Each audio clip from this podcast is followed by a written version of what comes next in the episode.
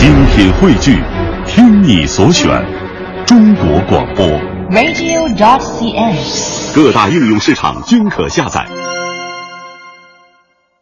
在我们的节目当中呢，曾经为大家介绍过一位八零后的水墨画家林夕。呃，他有一个讲座叫《无用之美》，谈到了自己对于中国水墨画、对于中国书法的理解。在今天的名师开讲当中呢，我们将听到的是林夕他在书法上的呃他的一个观点。这段音频呢，节选自他和梁冬之间的一段对话。媒体人梁冬，呃，他谈到了为什么在晋魏时期那个时代的书法是后人难以超越的一个高峰，也谈到了什么叫做他所理解的呃非常好的中国书法。接下来我们就一起来听听看。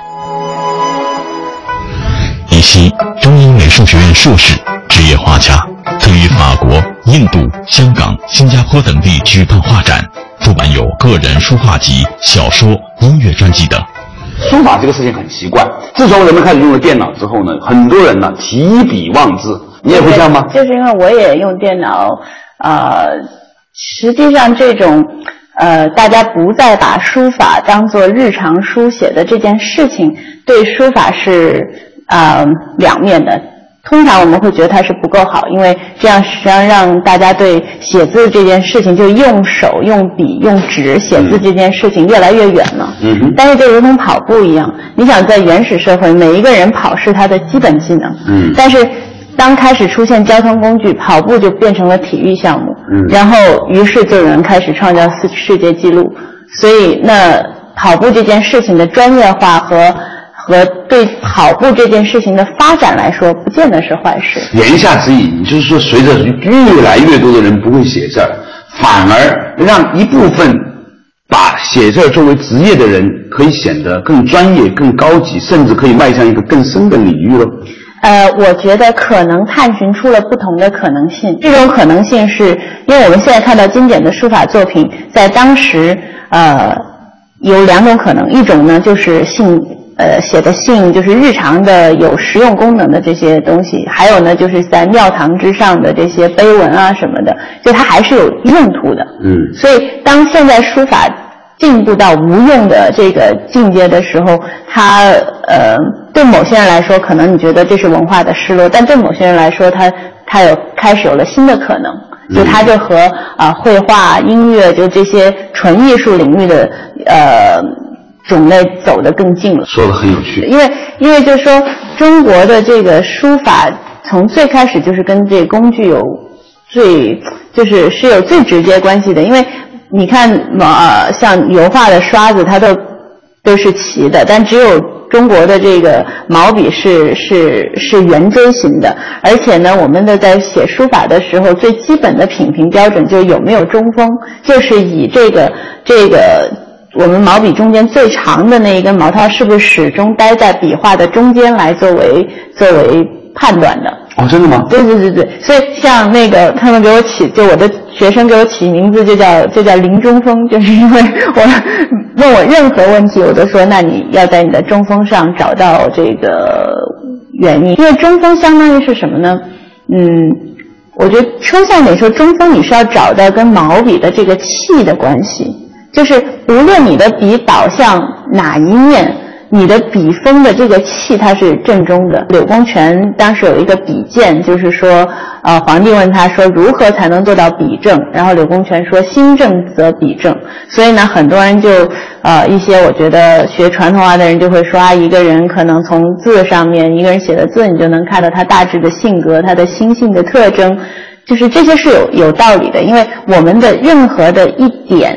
都是全息的，就任何一个一个细节都是反映整体的。那在落实到书法的技术上呢，如果说你没有找到中锋的话，那我觉得是还没有入门。古人呢形容这个中锋大概有几个比较著名的形容，一个叫屋漏痕，就是。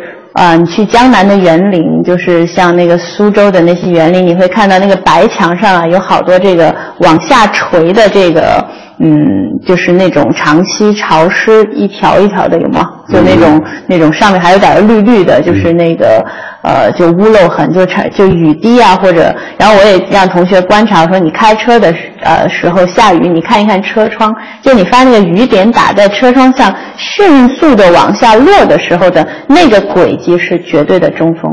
这个中锋用最直观的感觉来看，就说这个笔画，有些人呃的笔画就是看着又薄又扁，然后嗯特别没有质感。怎么样叫书法入门了？就你把这个字能够写的站起来了。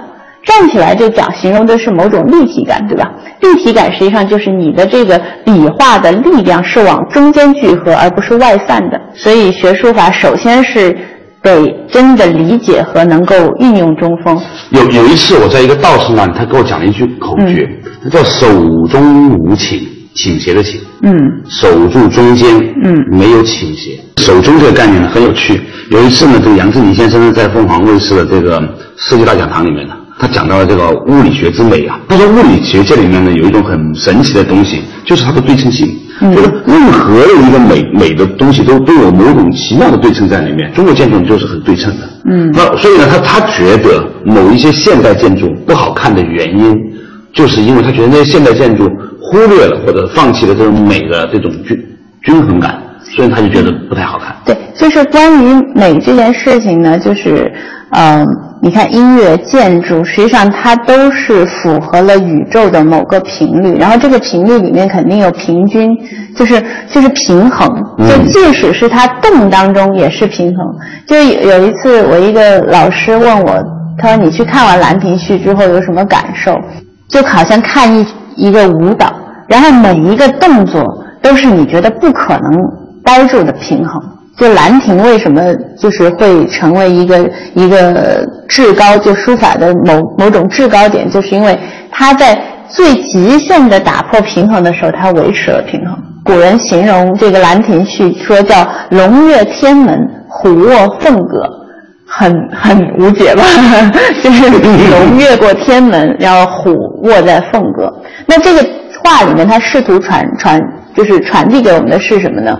就是某种惊鸿一瞥的瞬间，而兰亭让这种瞬间呈现在你面前了。很多书法的学者认为，每个时代的书风都是最直接的这个时代的心电图。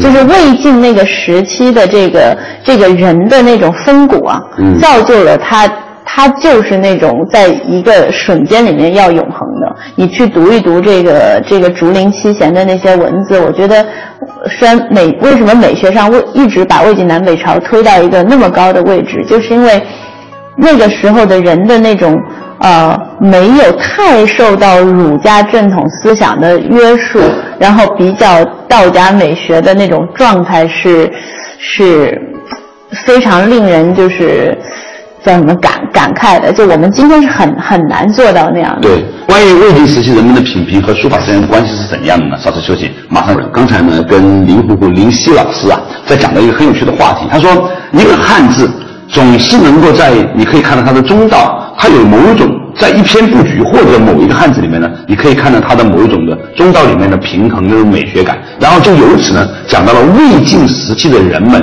他们的风骨，哎。事实上来说，魏晋时期的书法和和和和和绘画都到了一个很高的高峰，甚至魏晋时候的人也显得很可爱。嗯，那这是什么原因？你对他的理解是怎样？呃，我觉得几个原因啊，我们随便聊。就啊第一呢，就是说，他那个时代的动荡，让那个时代的人迫使他们必须活在当下。就是魏晋时代的人是比较态，就对人生的态度是比较过了今天就是明天不管的。对所以所以这种这种放下带来更大的集中，所以魏晋时期的整个的不管诗词就文学上的诗词，还是还是绘画、音乐，各个领域都发展到了就是后世挺难以超越的某某个高峰的。嗯因为可能从量上它它不够大，但是就那种整体，尤其是在哲学领域的。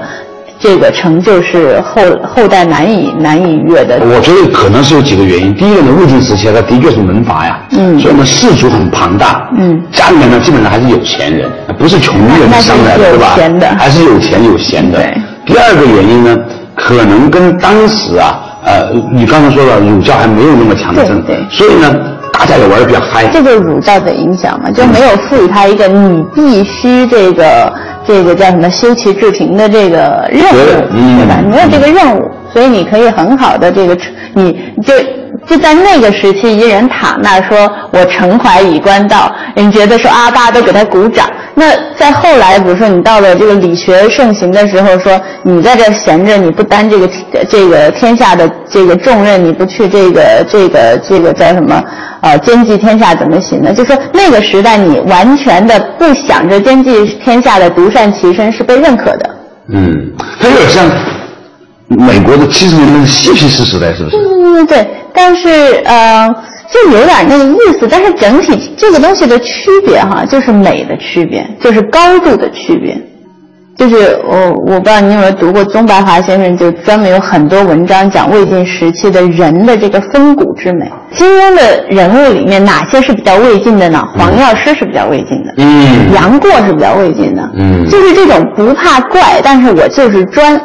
郭靖是肯定特别不魏晋的，就是在魏晋那品行标准里面，他是一个特别肯定就一评就评下去了的人。嗯所以书法这种这种最直接呈现你的这个这个人生状态和心象的这样一个一个，我就说是一个心电图吧，就是它好像就是你的末梢神经的一个外现的这么一个东西，它跟这个人本身永远是最接近的。